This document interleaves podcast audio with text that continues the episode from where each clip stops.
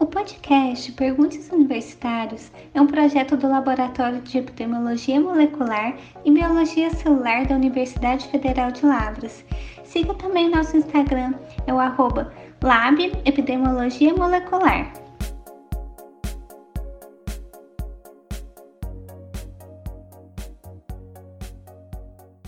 Olá!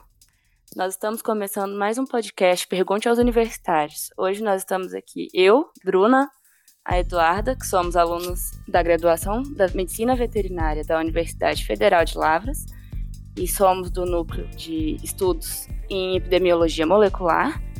E hoje nós convidamos o professor Teodorico Ramalho, é um pró-reitor de pesquisa da Universidade Federal de Lavras, para falar um pouquinho sobre o financiamento de pesquisas no nosso país e um pouquinho sobre a portaria 34 da CAPES e seus impactos. Antes da gente começar, gostaria de falar um pouquinho sobre o que se trata a portaria, só uma introdução para ambientar o pessoal que está ouvindo a gente.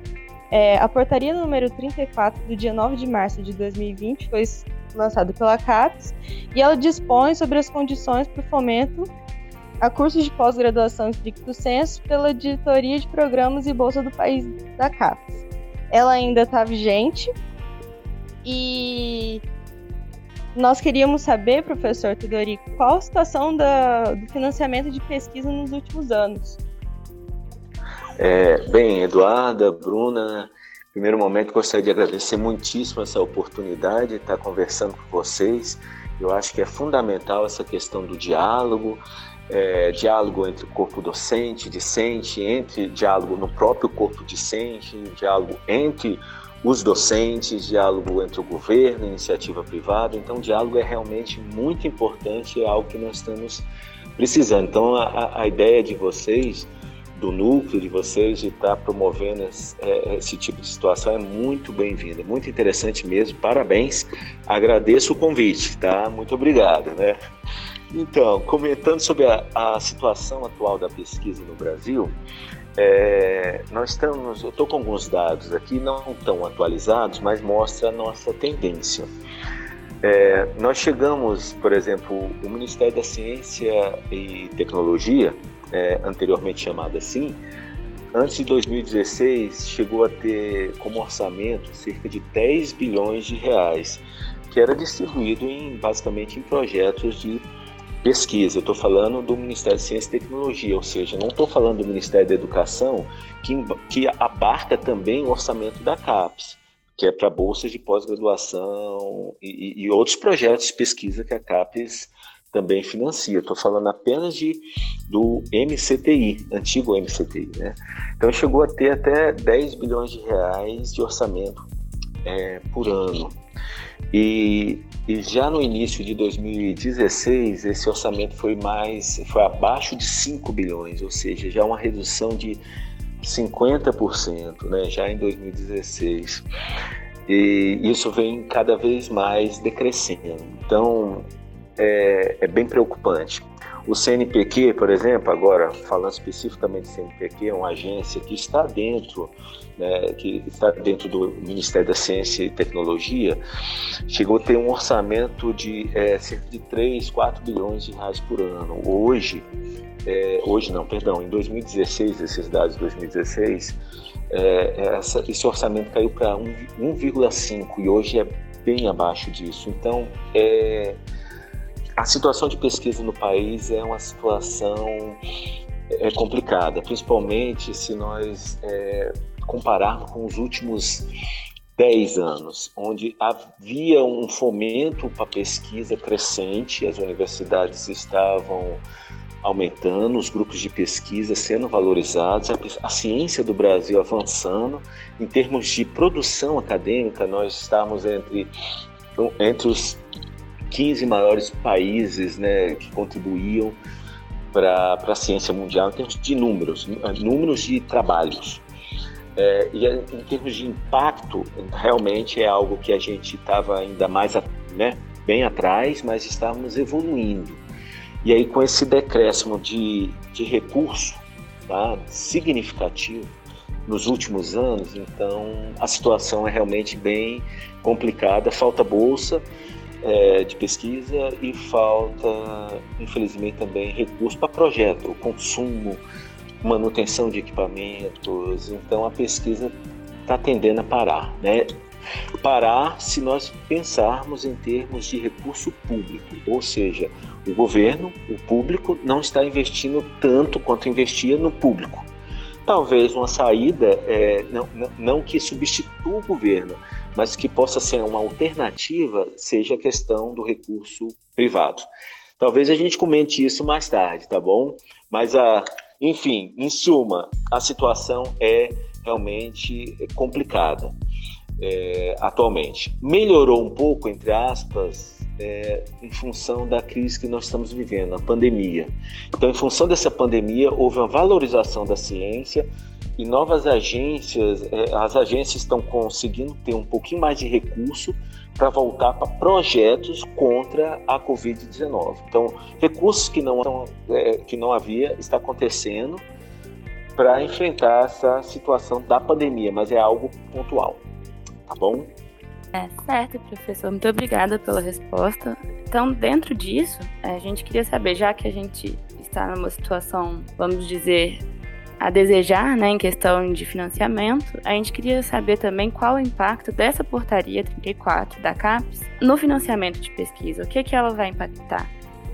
Olha, Bruna, ótima pergunta, sabe? É, essa, essa situação da portaria é mais uma de que impacta de forma significativa a questão da pesquisa, porque ela impacta no sentido de fomentar recursos para pós-graduandos. Então, impacta é, é, no cerne da situação, que é ter pessoas né, é, que estejam dispostas a fazer pesquisas. Então, se não há recurso para bolsa, então é, não adianta nada, vamos supor que, que a instituição consiga um grande equipamento intermédio de um projeto com iniciativa privada, nem estou falando de governo.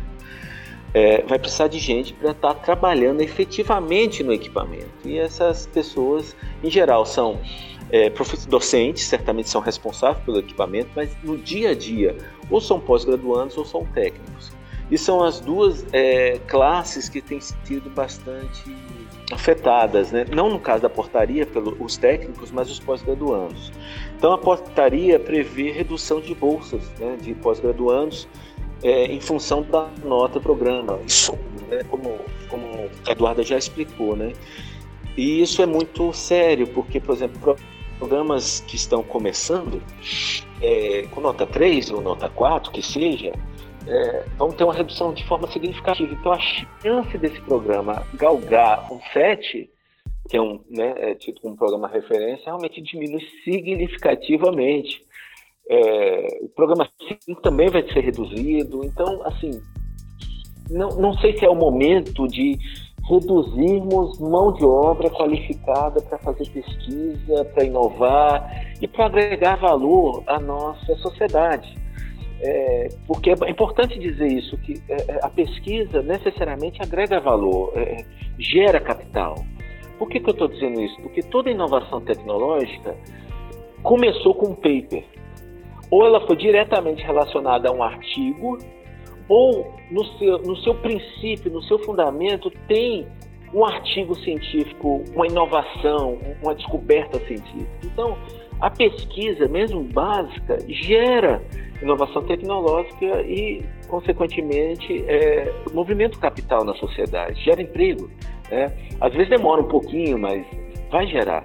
Então, não sei se esse é o momento da gente cortar na carne né? pessoas que possam ser novos empreendedores, promover inovação, desenvolver uma pesquisa de qualidade que vai gerar, de repente, possivelmente produtos a médio ou longo prazo, produtos, é, é, startups. Eu não sei se é o momento da gente estar tá fazendo isso e, na verdade, não.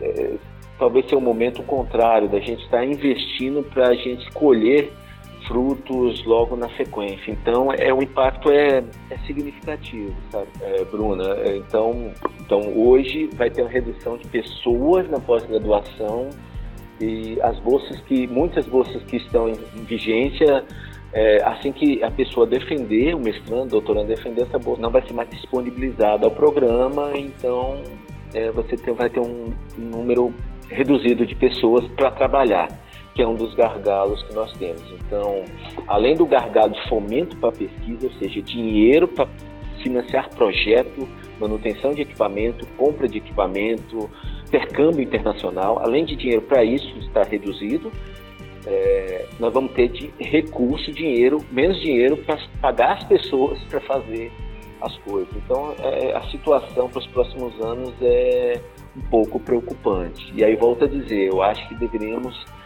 estar tá na contramão disso, ou seja, estar tá financiando pessoas que vão se especializar, que vão trazer pesquisas de qualidade, que e, e, muitas delas, talvez não todas, mas muitas delas vão desenvolver produtos que vão impactar a sociedade, startups, empreendedorismo, geração de empregos, e aí vai.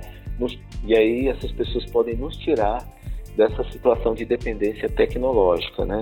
Então, para finalizar, eu acho que o impacto é grande e infelizmente é negativo é, um, um, um, existe um princípio que é a questão da meritocracia que a portaria traz, ou seja, programas com notas maiores vão ter é, menor impacto dessa portaria.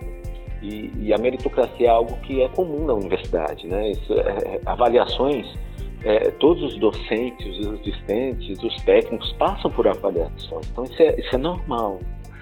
É, então, não, não tem nenhum problema, eu acho, pela parte da comunidade acadêmica, entender meritocracia. O detalhe é que nos preocupa é a questão do corte. Né? Então, talvez é, se houvesse maior disponibilidade de bolsas para os programas de maior nota, eu acho que poderia ser um estímulo as pessoas estarem alcançando os maiores índices, os melhores, as melhores qualificações, mas não, não corte, mas talvez estímulo. Tá? o impacto é um pouco preocupante, tá bom? Professor, é, eu gostaria de pontuar, já que essa última fala do senhor, e gostaria até de saber é, sua opinião sobre. A gente sabe que os programas melhores avaliados, que tem nota 5, 6, 7, também sofreram um impacto da portaria. É, apesar de se dizer que eles seriam privilegiados em, em relação a, a, programas de menor nota. Uma redução do número de bolsas para esses programas que têm uma nota maior é, impacta diretamente também na qualidade daquilo que está sendo produzido, da, da pesquisa que está sendo produzida por diversos fatores, inclusive a exclusividade do pós-graduando na, na pesquisa, ele se dedicar exclusivamente à pesquisa, é, perdendo bolsas a gente imagina, sabe, que ou esses alunos vão acabar tendo que desistir do doutorado ou do mestrado, ou mesmo se prosseguirem sem a bolsa, vão, não vão se dedicar exclusivamente. É, eu queria saber o que o senhor pensa sobre isso e sobre o fato de que não ter exclusividade em dedicação poderia afetar as notas desses programas que já têm uma nota alta e poderiam acabar perdendo essa nota ou diminuindo a nota em função é, da perda dessas bolsas, da perda desse do fomento. Perfeito, Eduarda, bem pontuado por você realmente, sabe, Eduarda, no meu ponto de vista, é, recurso humano é algo insubstituível. Ou seja, quando você fala em infraestrutura, você, né, é, você constrói um prédio, esse prédio depois de alguns anos fica obsoleto, né, às vezes em termos até de normas, de fluxo, fica obsoleto e você pode fazer reforma, você constrói até um outro prédio. Né? Na UFLA até a atual gestão realmente tem trabalhado muito nesse sentido, em vários sentidos, mas principalmente nesse. Né? Muitos, muitas obras novas, muitos prédios novos, modernos. Então, a infraestrutura é uma situação. É, equipamento é outra situação. É, você compra um equipamento, mas daqui a alguns anos aquela técnica, aquele equipamento está também ultrapassado, está obsoleto, existem, é, coisas novas, existem técnicas novas, você consegue uma resolução melhor nos seus, nos seus trabalhos que conseguir com aquele equipamento.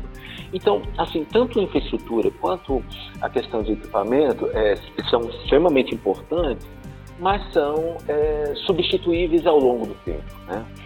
É, podem ser modernizados. O recurso humano não. Recurso humano não. Então, é, recurso humano é algo insubstituível. Então, se você tem um, um, pessoas bem qualificadas, você tem ali essas pessoas que vão produzir, que vão criar, que vão fazer por anos e anos. E quando às vezes uma pessoa daquela sai, a coisa desanda. Com a mesma infraestrutura, com o mesmo equipamento, ou seja, recurso humano é chave, é fundamental. Então, é, retirar bolsas, retirar bolsa já não é talvez uma estratégia interessante, porque você está tirando aí, você está deixando de investir algo que é estratégico, que é recurso humano. E aí retirar a bolsa de um curso que já é consolidado, eu acho é um pouco complicado, acho mais é, mais delicado ainda, porque qual seria a justificativa? Quando você você coloca uma justificativa que cursos de menor nota tem que ter menor, menor número de bolsas, é, baseada na meritocracia, é uma coisa que é discutível, mas dentro de uma lógica, você tem, claro que um curso de sete, você tem um número de bolsas, atrai mais pessoas, tem uma internacionalização maior. A qualidade, como você falou, é, é uma qualidade mais elevada, é mais citações, mais impactos, mais visibilidade. Agora, quando você tira a bolsa de todo mundo, incluindo o sete, o seis e e é um corte geral, é, é, não, não, foge ao princípio um pouco da meritocracia. Você não está avaliando meritocracia. Então, é delicado, sabe? Então, é, é, é, essa justificativa não, não encaixa bem com a ação. É, então, é muito delicado. É, as pessoas que conseguirem continuar a pós-graduação é, sem recurso, né, sem bolsa, fazendo os dois, é, o dia continua com 24 horas, ou seja, a pessoa vai ter que se desdobrar e vai haver certamente um impacto na qualidade. Qualidade essa que é tão é, valorizada pelos órgãos públicos, pelo governo.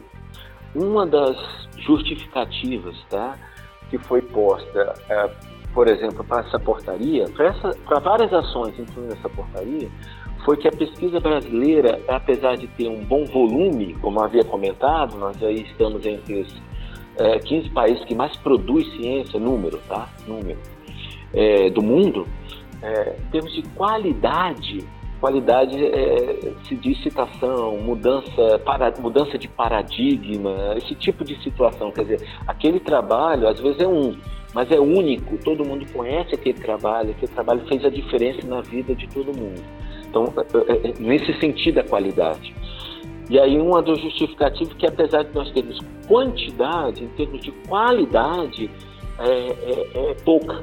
Nós somos, os nossos trabalhos, em média, volto a dizer, em média, que existem várias ilhas de excelências no, no Brasil, e aí na UFLA também, posso dizer, mas na média, em termos de média, nosso, nosso nosso índice de citação nacional é muito abaixo do índice mundial é, exceto em algumas poucas áreas do conhecimento. Então o governo coloca isso, algumas entidades colocam isso como uma situação assim, olha, eu estou te dando dinheiro, mas você não está fazendo um, um, trabalho de qualidade, está fazendo um trabalho de quantidade. E o que importa para mim é qualidade.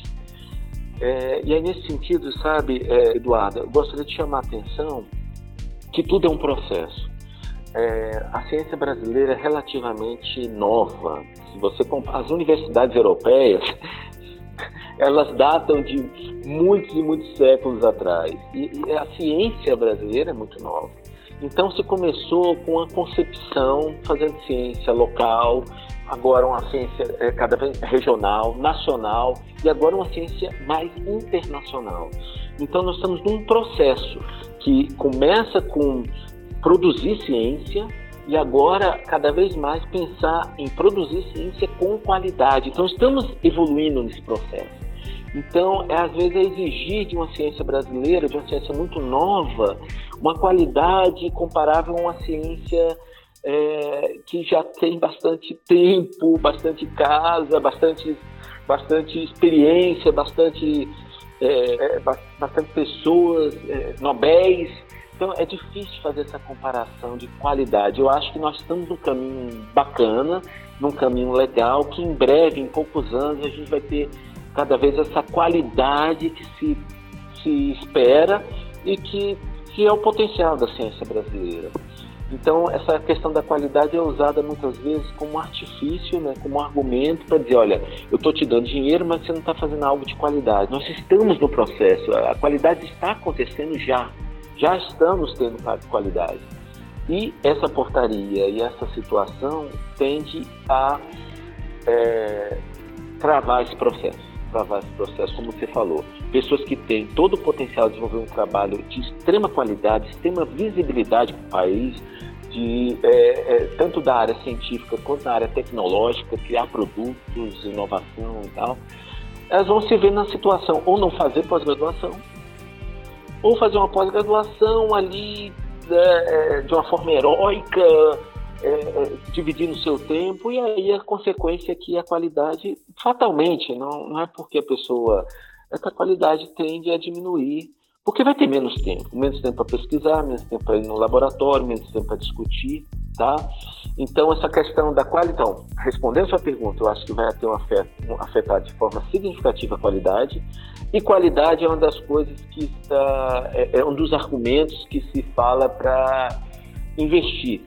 É, e é exatamente isso que a gente precisa, investimento para a gente estar tá, tá melhorando a qualidade, não parar o investimento estamos no processo de melhorar a nossa qualidade. A coisa é lenta e é difícil comparar com universidades que têm 200, 300, 400, 500 anos e mais é, nas costas né, de desenvolvimento. A ciência brasileira é nova, o processo de internacionalização da ciência em algumas áreas do conhecimento está começando até agora, em outras áreas já, já, já acontece, mas está cada vez mais indo nessa direção.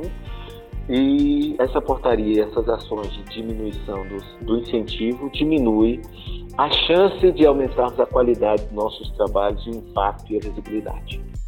Tá joia? Certo, professor. Muito obrigada pela resposta. E aproveitando, né, esse assunto que vocês começaram, eu queria entender um pouquinho de, já que a gente está perdendo investimento, né, na pesquisa, qual é o futuro, qual é a perspectiva é, dos programas de pós-graduação é, das universidades federais, qual é a perspectiva para o futuro também dos pós-graduandos, como, como isso, né, como vai funcionar, como os pós-graduandos vão fazer pesquisa daqui para frente e mais futuramente, como, como vai ser isso? Joia, Bruno, obrigado, excelente é, pergunta.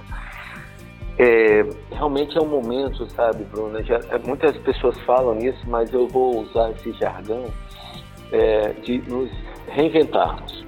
É, então, a pesquisa, a sociedade, é, né, por meio do governo, está exigindo cada vez mais uma pesquisa que seja inovadora do ponto de vista tecnológico. Ou seja, a pesquisa científica é extremamente importante, a pesquisa de base é extremamente importante, porque dá subsídios a, a, a, da ferramenta subsídio cria situações, cria modelos, cria teorias, que outras pessoas pegam essa teoria e vão aplicar essa teoria e desenvolver novos produtos, né? Eu poderia dar um exemplo de, por exemplo, da, da mecânica quântica, algo extremamente abstrato, extremamente é, não, não, é, imaterial, é, apenas equações, mas essa mecânica quântica desenvolvida ali no começo de 1900, hoje está culminando, né, no, no, que é algo totalmente abstrato, é elétron, próton, partículas elementares, está culminando no que vai ser o computador quântico. Então já existem computadores que são muito superiores aos computadores atuais, já existem em funcionamento, baseados no, no princípio da, da quântica quântica essa que é um, algo extremamente básico, né, do, do, ponto de vista de ciência básica, é algo extremamente ciência básica, fundamental, que no, no início, né, possivelmente seus criadores não viram uma aplicação tão direta e agora nós temos muitas tecnologias baseadas nesse princípio. Então a pesquisa básica tem que continuar, mas a universidade tem que se voltar também, volto a dizer, também, não para a básica, mas também fomentar a pesquisa do ponto de vista tecnológico, ou seja, é uma pesquisa que no final dela vai gerar algum produto para a sociedade, perfeito? Já na sociedade. Então, um dos pontos eu acho que pode ser esse.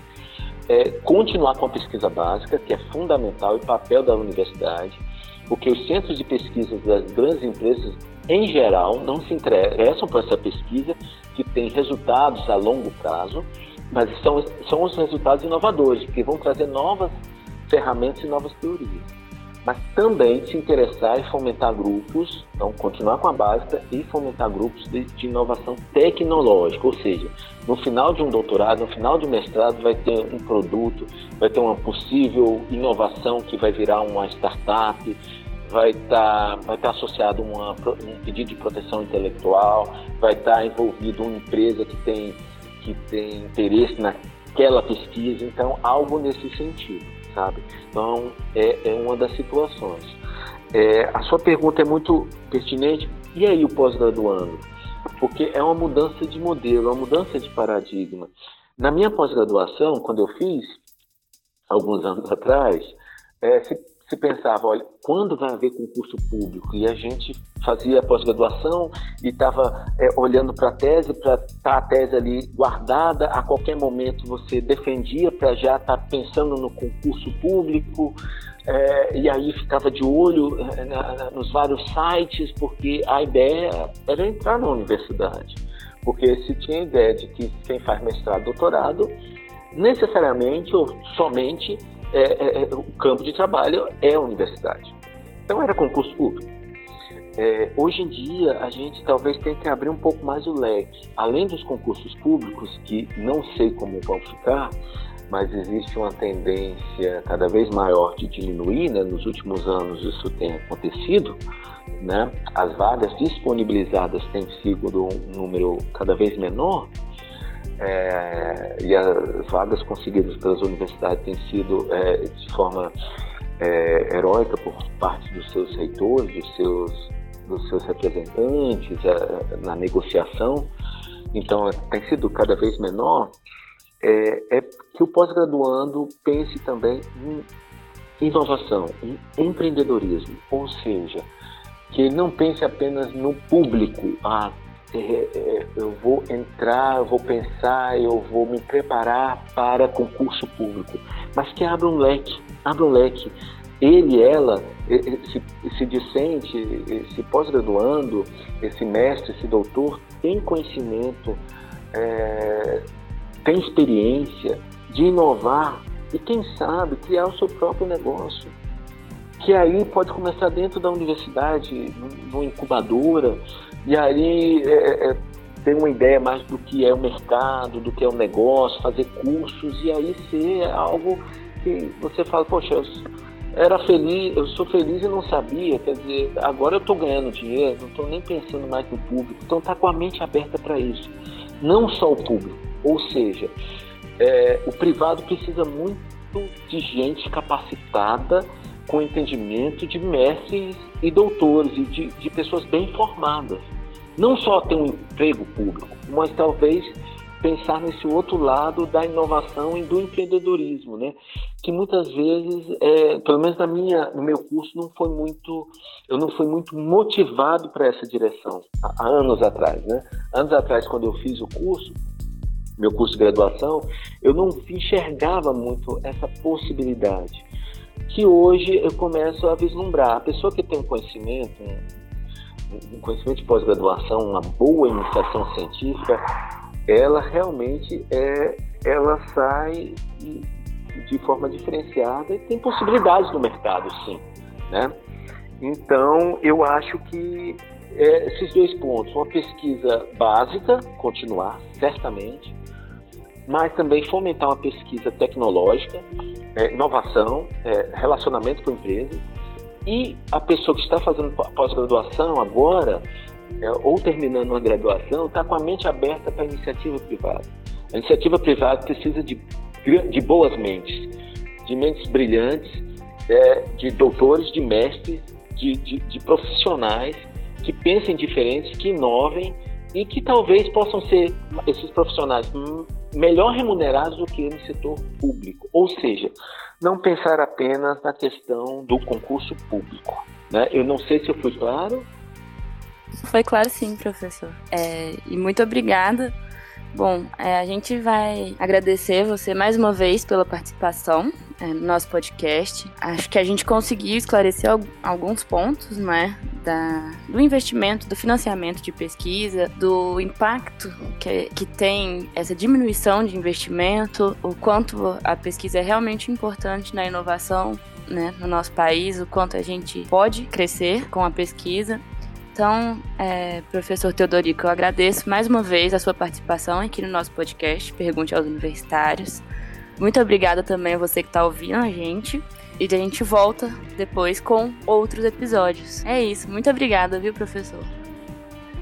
Eu, eu que agradeço, Bruna, Eduardo, o convite, a satisfação. Acho, volta a dizer, o diálogo, acho que é, é a ferramenta necessária para a gente estar tá chegando, convergindo as ideias, aprendendo um com um com os outros, né? É, compartilhando experiências. Então, acho que é muito pertinente esse, esse, debate. É um momento de virada.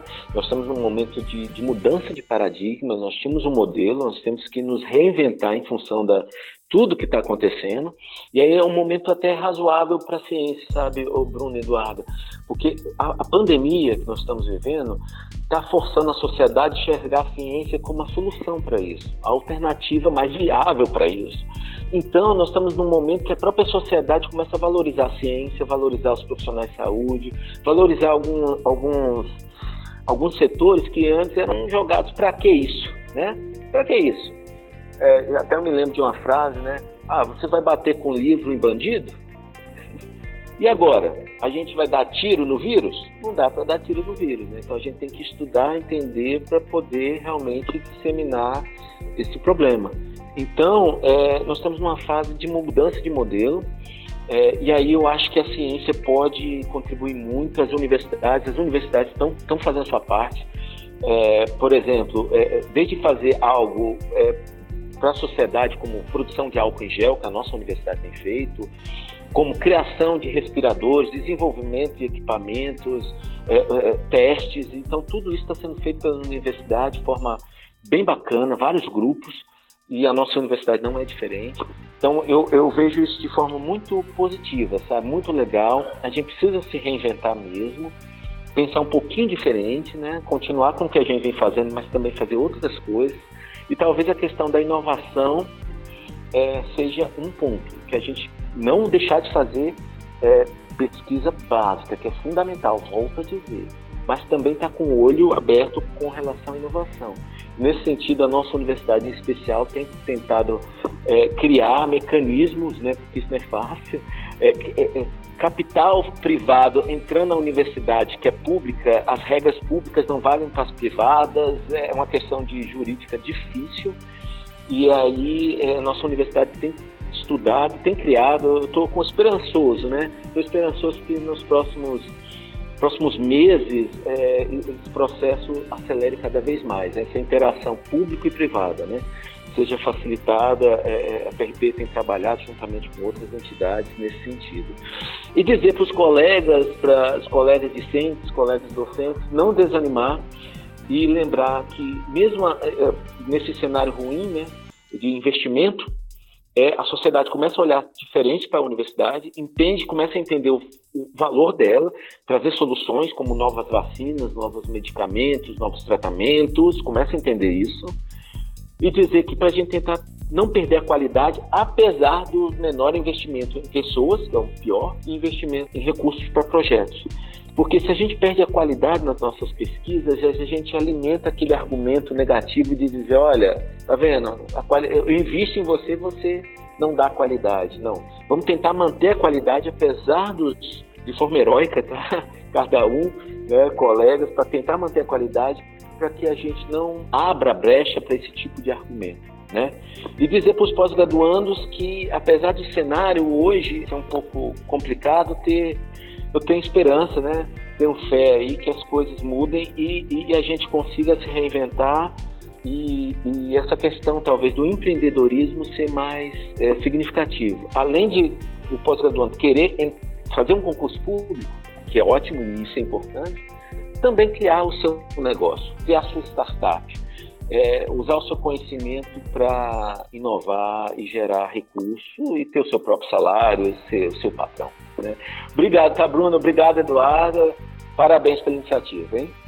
Professor, eu gostaria de reforçar o agradecimento da Bruna por, pelo senhor estar disposto a, a vir aqui conversar com a gente, a expor é, sua opinião quanto pró-reitor e quanto é, docente da universidade. É, obrigada por tudo que o senhor pontuou aqui na nossa conversa e mostrar para a gente que a ciência é um caminho, é um caminho que, que tem várias fases que a gente tem que trilhar, pra, que tem que evoluir, é, a importância tanto da, da pesquisa básica que hoje pode ser que não tenha um, uma utilidade, mas que a gente sabe que ela é fundamental para a pesquisa tecnológica, para o desenvolvimento tecnológico, e se a gente vislumbra um Brasil é, potência tecnológica, se a gente vislumbra uma independência tecnológica, o primeiro passo é a pesquisa, o primeiro passo é a ciência, o primeiro passo é ter curiosidade, é ser investigativo.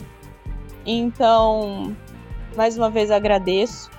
É, o assunto é de extrema importância para nós, enquanto sociedade, porque no fim das contas, tudo que a gente faz aqui é para melhorar a qualidade de vida humana, não só aqui no Brasil, quanto no mundo todo. Então, agradeço muito é, para o pessoal que está ouvindo a gente, peço que procurem também os nossos outros canais. Uh, a gente tem Instagram, a gente está liberando os podcasts aqui no Spotify, no SoundCloud. É, e é isso. Agradeço também a quem está ouvindo.